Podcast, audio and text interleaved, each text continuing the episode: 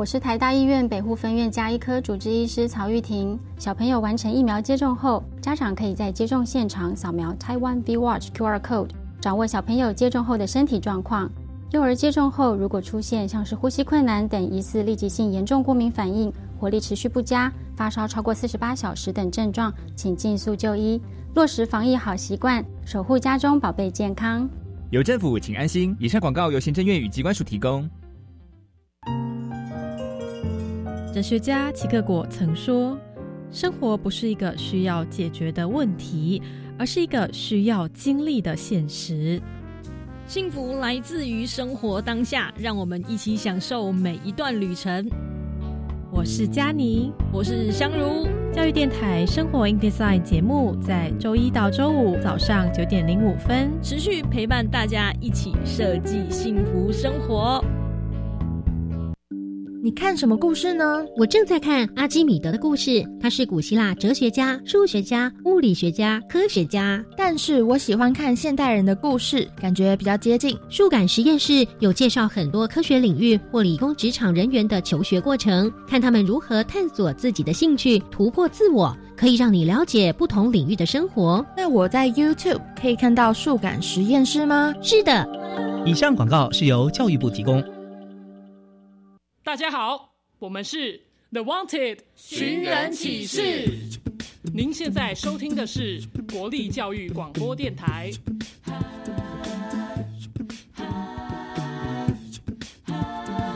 就爱教育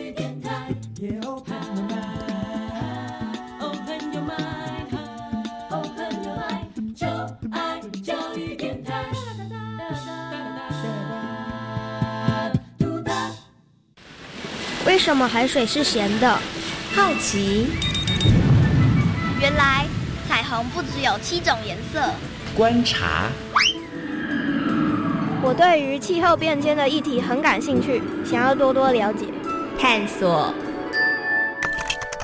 我想发明一种可以让我自动上课的机器人。创意。小发现，小发现，小发现，小发现，小发现。小发现，大科学。小猪姐姐制作主持。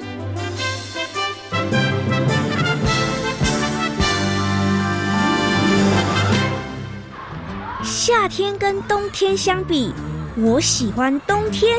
为什么？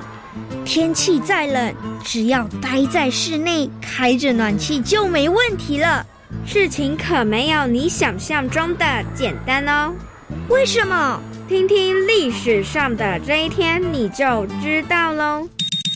二零一九年一月，芝加哥出现破纪录的零下三十二度低温，大批的供电电网因大雪而倒塌中断，瓦斯、汽油与自来水管。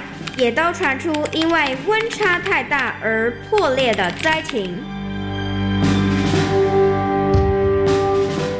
小发现，别错过。大科学过生活，欢迎所有的大朋友、小朋友收听今天的《小发现大科学》。我们是科学小侦探，我是小猪姐姐，我是王怡人。很开心呢，又在国立教育广播电台的空中和所有的大朋友、小朋友见面了。小猪姐姐，我刚听完了历史上这一天，我觉得好夸张哦！芝加哥居然出现破纪录的零下三十二度低温。我也觉得很夸张，你可以想象吗？好可怕哦，没办法想象啊，没办法想象，对不对？在台湾五度六度，我们就已经觉得好冷好冷了，零下三十二度，天哪，这要怎么过日子呢？不过呢，刚刚听这个历史上的这一天，你有没有发现啊？其实，在好低温的时候，不止人类受不了，连建筑物啊，连一些建设也受不了。对，管线可能会破裂啊，对不对？哈啊，所以呢，这个低温呐，寒流真的会造成很。大的影响哦。不过，请问一下怡人，你喜欢那种冷冷的天气吗？其实我还蛮喜欢的。什么？你喜欢冷冷的天气？你不会觉得要穿的跟熊一样很麻烦吗？可是我觉得还好啊，还蛮温暖的，很舒服。你喜欢包的跟熊一样，然后很有安全感，对不对？有点哎，所以相较来讲，你比较不喜欢夏天咯。对啊，因为我觉得好热哦，全身都黏黏的。嗯，所以你比较喜欢冷冷的天气。嗯嗯，小猪姐姐，我比较不喜欢冷冷的天气，因为我觉得她穿的跟熊一样，行动太不方便了，走路速度会变慢，而且呢，动作也会变慢哦。哈，不过啊，虽然怡人你喜欢冷冷的天气，但是你有遇过那种让你印象很深刻、超冷超冷的天气，穿超多的那个经验吗？有啊，嗯，就像是在去年十一月的时候，那时候你不会觉得麻烦吗？嗯，其实我觉得还好，就是 就是还蛮舒服的，蛮舒服的，反正只要穿的够多就好了，对不对了？可是就是真的还蛮冷的。虽然很冷，但是你觉得没关系，我只要穿的够多，然后呢，不要到外面啪啪走就没问题了。嗯，对。好，那么在今天节目当中呢，要跟大家呢好好来讨论寒流，就是这个超低温的天气哦。虽然呢，像刚刚怡人说的，可以穿很多，可是呢，其实低温的天气寒流对于我们的生活，或者是对于一些农作物会造成的影响，其实还蛮多的哦。那么在今天小八线大科学的节目当中，就要跟大家一起来讨论哦。不过呢，首先要进入我们今天的 SOS 逃生赛，要来进行小测验，看看呢我们的宜人可不可以顺利的成为我们的防灾小达人哦。SOS 逃生赛，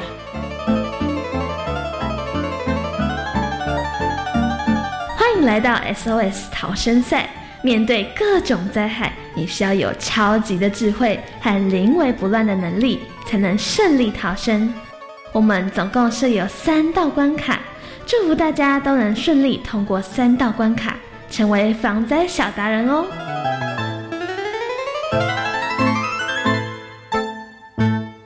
SOS 逃生赛，今天呢，喜欢冷天气的宜人要来闯关。请问一下，宜人，你有没有信心今天可以闯关成功呢？有。啊，你觉得，因为你平常都已经做好了保暖的准备，所以你觉得应该不会考倒你，对不对？好，好，马上呢就进入今天的三道题目。那第一题是，请问寒流会对谁造成影响呢？一、养殖业者。二服饰业者，三 YouTuber，请回答。一定是一呀，养殖业者。你觉得不会对 YouTuber 造成影响吗？YouTuber 他们可能天气很冷就没有办法穿很少，他们要穿的跟熊一样哎。可是他们还是一样可以，他们也可以待在家拍片呐。哦，待在家里面开暖气 啊，对对，就可以不用穿那么多了，对不对？嗯哦，所以你觉得不会对 YouTuber 造成影响？服饰业者也不会吗？嗯，应该比较不会。好，所以你觉得养殖业者的影响比较大，对不对？好，那到底宜人有没有答对呢？赶快来听听看哦。耶，答对了，答对了，没错。当有寒流来的时候呢，其实养殖业者他们会遭受到比较大的影响哦，因为鱼或者是呢这个作物，因为温度太低，可能真的会受到一些影响哦，甚至呢可能鱼会死亡，会冻死啊，或者是这个作物它可能没有办法结果哦。好，所以寒害呢，寒流会对于养殖业者造成比较大的影响哦。恭喜怡然顺利的闯过第一关，我们接下来听听看第二题哦。发布寒害警讯的时候，农渔民业者该怎么办呢？一、加强保暖防护；二、顺其自然；三、赶快采摘出售。请回答。我觉得应该是一吧。你为什么觉得是一呢？为什么不是第三个赶快采摘出售呢？可是它还没成熟，你摘它要干嘛呢？不懂，没没错，对不对？因为它没有成熟，摘了也不能卖嘛，嗯对不对？譬如说鱼还是小小的鱼苗，也没有办法卖呀，也没有人要，对不对？哦，所以第三个就不对。那顺其自然。嗯，那不就死光光了吗？你还要卖什么呢？哎，也对哦。所以这样子好像第一个答案就应该是标准答案哦。那到底怡人有没有答对呢？赶快听听看哦。嗯，答对了，恭喜怡人答对了。果然很会做保暖工作的怡人，这些问题对他来讲都不困难哦。那你接下来应该有信心，第三题应该也可以答对吧？嗯嗯，很有信心吗？有。好，我们赶快听看最后一题，第三题哦。寒流对于民众的生活会造成什么样的影响呢？一、物价变贵；二、供给量变多；三、影响不大。请回答。应该是一物价变贵吧？为什么物价会变贵呢？因为农作物可能会受到影响，就没有办法好好收成哦，可能产量就会变少了。嗯嗯，产量变少之后，然后还是有这么多人需求，所以它的价钱就会变高。嗯，对。哦，所以怡人对于你的答案有信心吗？有，赶快听听看，怡人有没有答对哦。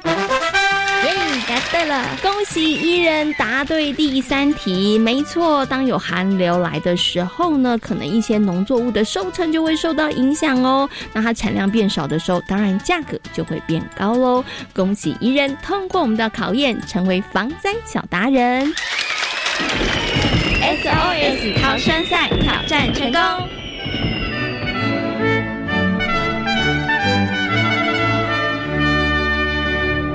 哇，今天怡人的表现真的是超级棒的耶！一连闯了三关，而且完全没有迟疑，针对每一题他还可以做很精准的回答，我觉得真的超厉害的。可见的，你平常的那个保暖工作真的有做的非常非常的好哈。有没有觉得今天题目其实不会太困难？嗯嗯，还蛮简单的，对不对？对啊。好，那小猪姐姐就来加考你一题，好不好？好，哎，因为我们呢曾经有谈过呢旱灾，对不对？今天谈到的是低温哦，一个是温度超级高，一个是温度超级低。你觉得啊，温度高温还是低温对于人类生活造成的影响比较大呢？啊，应该都很大吧？你觉得都会有影响，对不对？对呀，哦，都很大。那小猪姐姐在问你哦，如果你可以选择的话，你想要是高温造成的影响，还是低温造成的影响？嗯，还是低温好了，因为你可以做好保暖的工作，嗯，不要出门。对对不对？哈，因为低温只是温度低，可是不缺水啊。嗯嗯嗯。可是如果高温的话，没有水真的太麻烦了哦。好，其实小猪姐姐选择应该跟怡人是一样的，因为我觉得没有水的生活，那个影响性其实是很高的。好，而且会在很多的面相，其实都会造成一些影响哦。好，那其实关于这个寒流，关于低温，请问一下怡人，你有什么样的问题呢？嗯，为什么明明全球暖化？可是却还是会出现寒流呢？不是应该要变热吗？哎，小猪姐姐觉得你这个问题很棒哎，的确是这样子哎，因为我们之前好像也有提到了，现在呢全球暖化情况下温度越来越高，所以呢发生旱灾的国家好像也变得很多。那为什么还会有寒流出现呢？这的确是一个好问题耶。那关于寒流，大朋友跟小朋友还有什么样的问题呢？接下来呢？小猪姐姐跟怡人呢，我们就要分头去调查哦。等一下呢，就要连线国家灾害防救科技中心气象组的王少卿哥哥，邀请他呢来到空中，跟所有的大朋友小朋友一起来进行解答跟说明哦。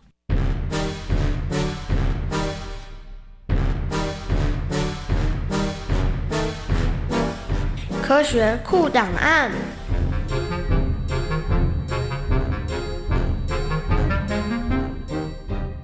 我是在第一现场的小猪姐姐，我是在第二现场的怡人。进入科学库档案，解答问题超级赞。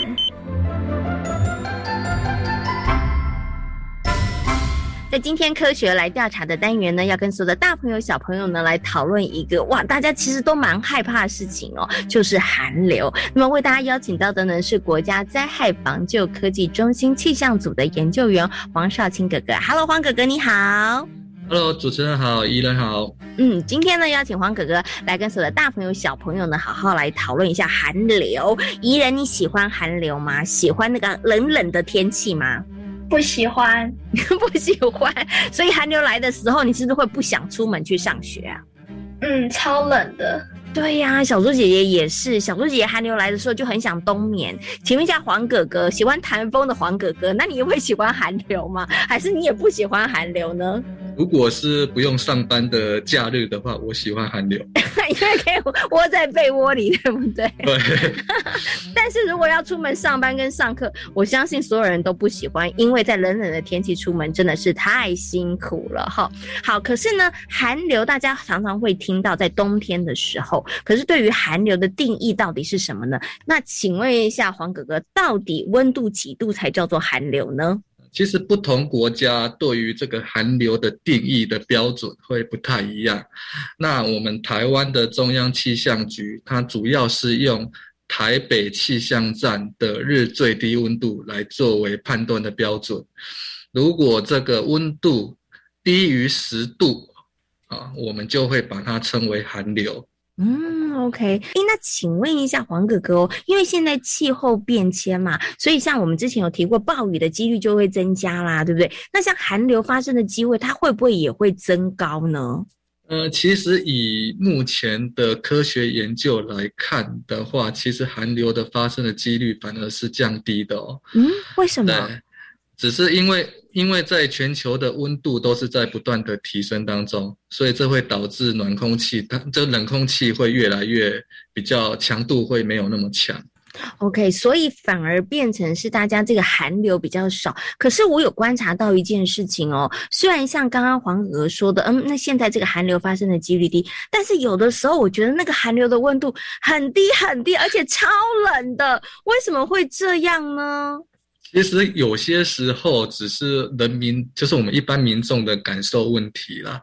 对，那所以我们这几年常常会听到一个所谓的体感温度啊，其实用温度来判断说冷不冷，其实并没有那么客观。对，因为有些时候下雨天或者是风比较大的时候，虽然是比较高的温度，但是我们人还是容易感到冷啊，嗯对吧？所以有可能是因为温度稍微低了一点，再加上刚好下雨。或者是风比较大，所以才让我们感觉到哇，今天怎么特别的冷？是哦，所以是我们的体感温度啦。像那个宜人比较怕冷，他十三度他就觉得很冷了。小猪姐姐可能要到十度或是八度的时候才会觉得比较冷哈。好，那关于寒流，请问一下宜人有什么问题想要请问一下黄哥哥的呢？嗯，在新加坡之类很热的地方也会发生寒流吗？这个问题很好，当然在新加坡，它是在热带地区啊，不过还是有可能会碰到寒流的哦。因为如果这个寒流够强的话，它有可能会一路的从整个极区往南移动到影响到整个新加坡地区，只是它可能是五十年或一百年才会出现一次的一个现象，所以还是会有，但是可能几率就低很多就是了。是的，嗯，OK。好，那请问一下黄哥哥哦，就是到这个寒流来的时候，除了人们自己会觉得哇好冷，对不对？我们会觉得不想出门、不想上班之外，那到底寒流来的时候，让这个温度很低的时候，对于我们的生活来讲，或者是可能包含了整个自然环境来讲，它会造成哪一些影响呢？那因为我们台湾是在一个副热带的地区，所以其实我们平常不容易遇到这种寒流的事件。所以一旦发生寒流的话，我们的一般民众的身体就很容易出现像是感冒啦、心脏病啦、呼吸道疾病啦，或是急性中风等症状。啊，那另外的话，当然这些寒流也会对我们所谓的农作物或者是养殖业。来造成一些影响，哦，像是刚刚我们也有提到的农作物会被冻伤啦，然后我们也常常在新闻上看到说有寒流来的时候，我们养殖的丝木鱼啊就被冻死这些啊，所以这些现象因为农渔业还有养殖业的一些那个损失，所以也会造成说我们常常在寒流过后之后，我们物价会有一些短期上升的一个现象。好，所以它其实会对我们的生活，然后或者呢是像这个农作物的部分上面，它其实都会产生一些影响哦。那请问一下黄哥哥啊，就是面对这样子的一个寒流或者是温度比较低的状况，我们有没有一些可以做的应应的措施呢？呃，其实目前我们的数值模式对于这个寒流，它的预报能力已经是相当不错了。嗯，像。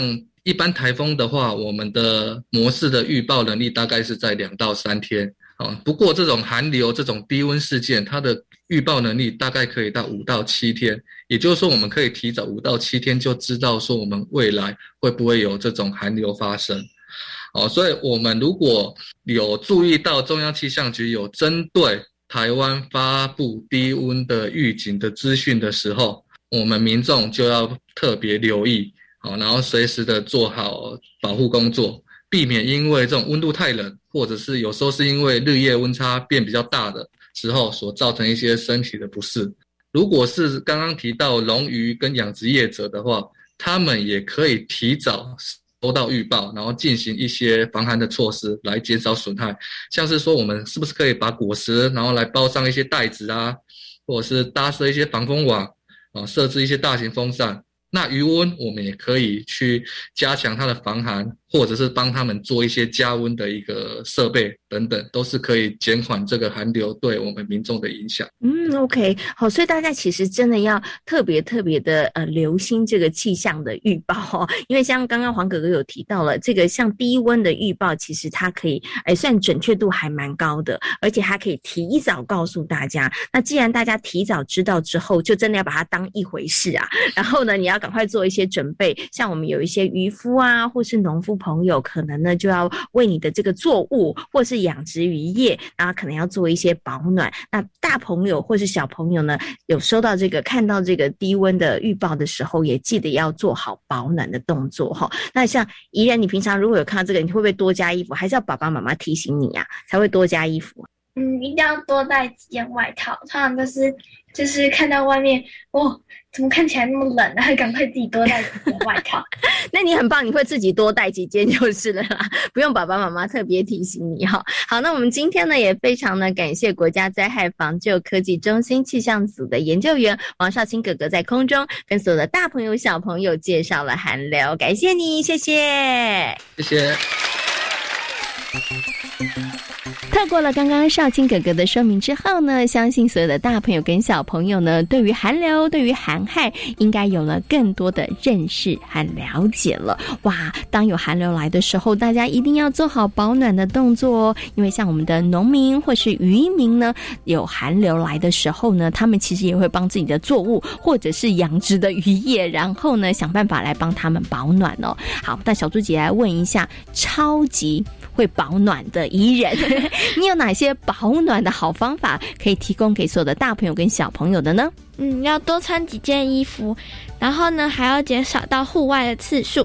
还要吃多一点，然后保持自己身体的健康哦。哎，我觉得伊人提供的建议真的很棒哦，一定要多穿衣服哦，不要觉得说哇穿好多衣服行动不便，然后就不想穿，等到感冒你就知道更麻烦喽。所以呢，也希望大家呢，嗯，在这个寒流来的时候，一定要好好的保暖哦。虽然呢，我们刚刚有提到了一些农渔民呢，他们其实会针对果树啊，或者是这个动物来做保暖，可是他们是。是怎么做的？伊人，你知道吗？嗯，不知道。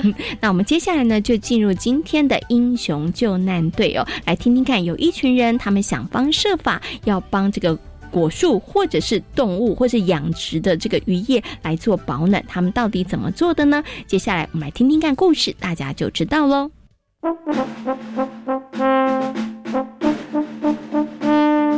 英雄救难队。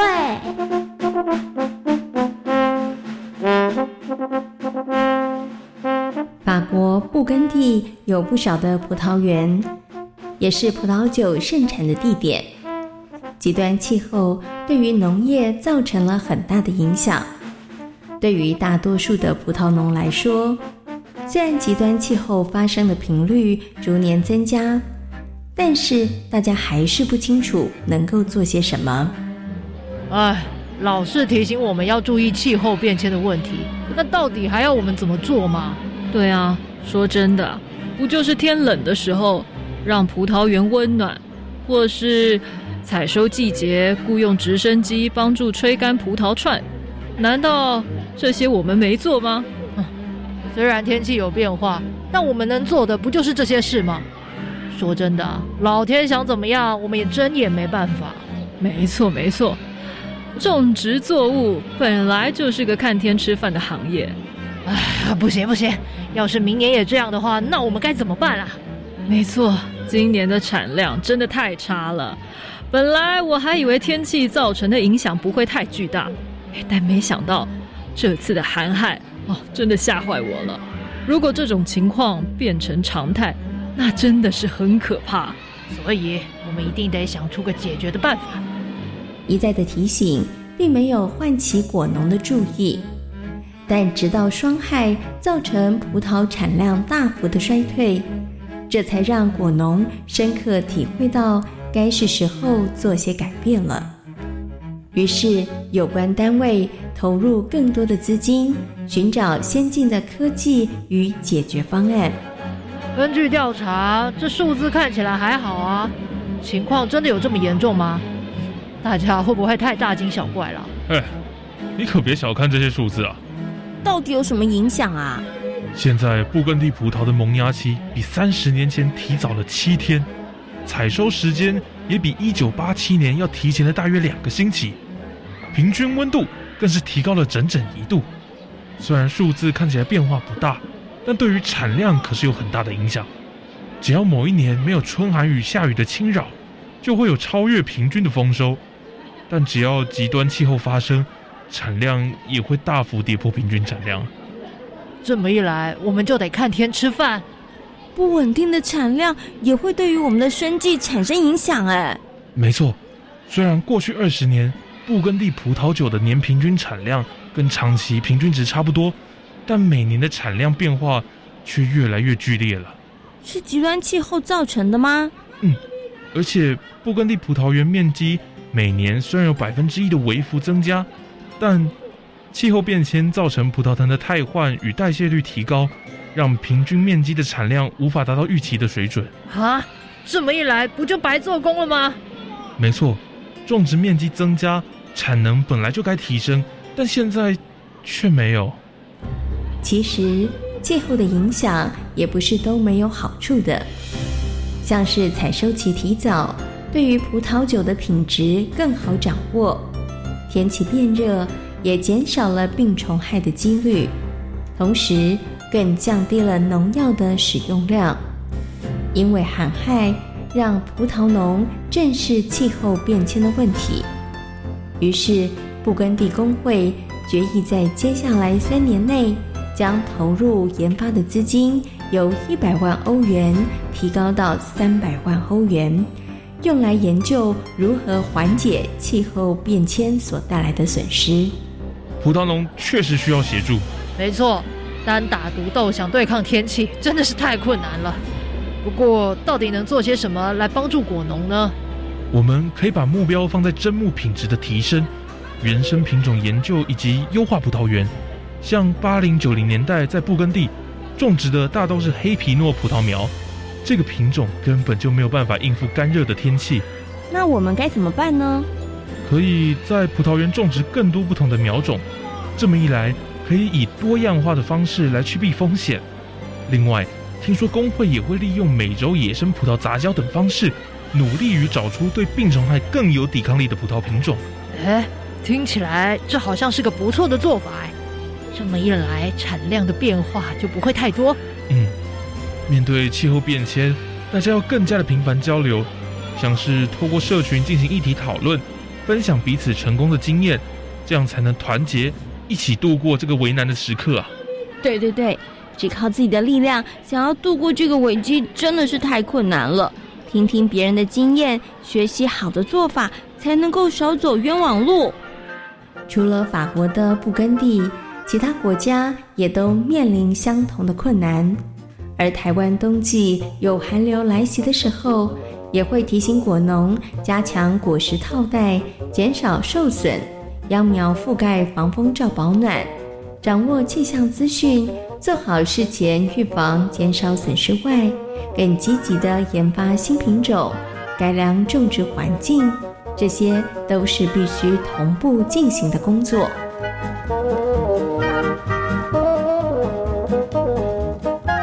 今天小发现大科学的节目当中，跟所有的大朋友小朋友讨论到的主题就是寒流。寒流对于人们的生活会不会产生影响呢？会，会产生哪些影响呢？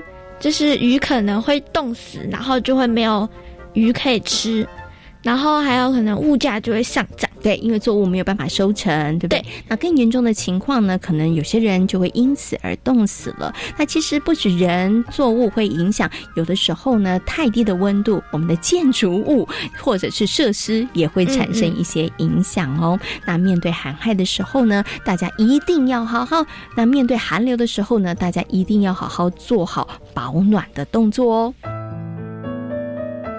小发现别错过，大科学过生活。我是小猪姐姐，我是王怡然，感谢所有的大朋友小朋友今天的收听，也欢迎大家可以上小猪姐姐游乐园的粉丝页，跟我们一起来认识灾防科技哦，我们下回同一时间空中再会喽。拜拜。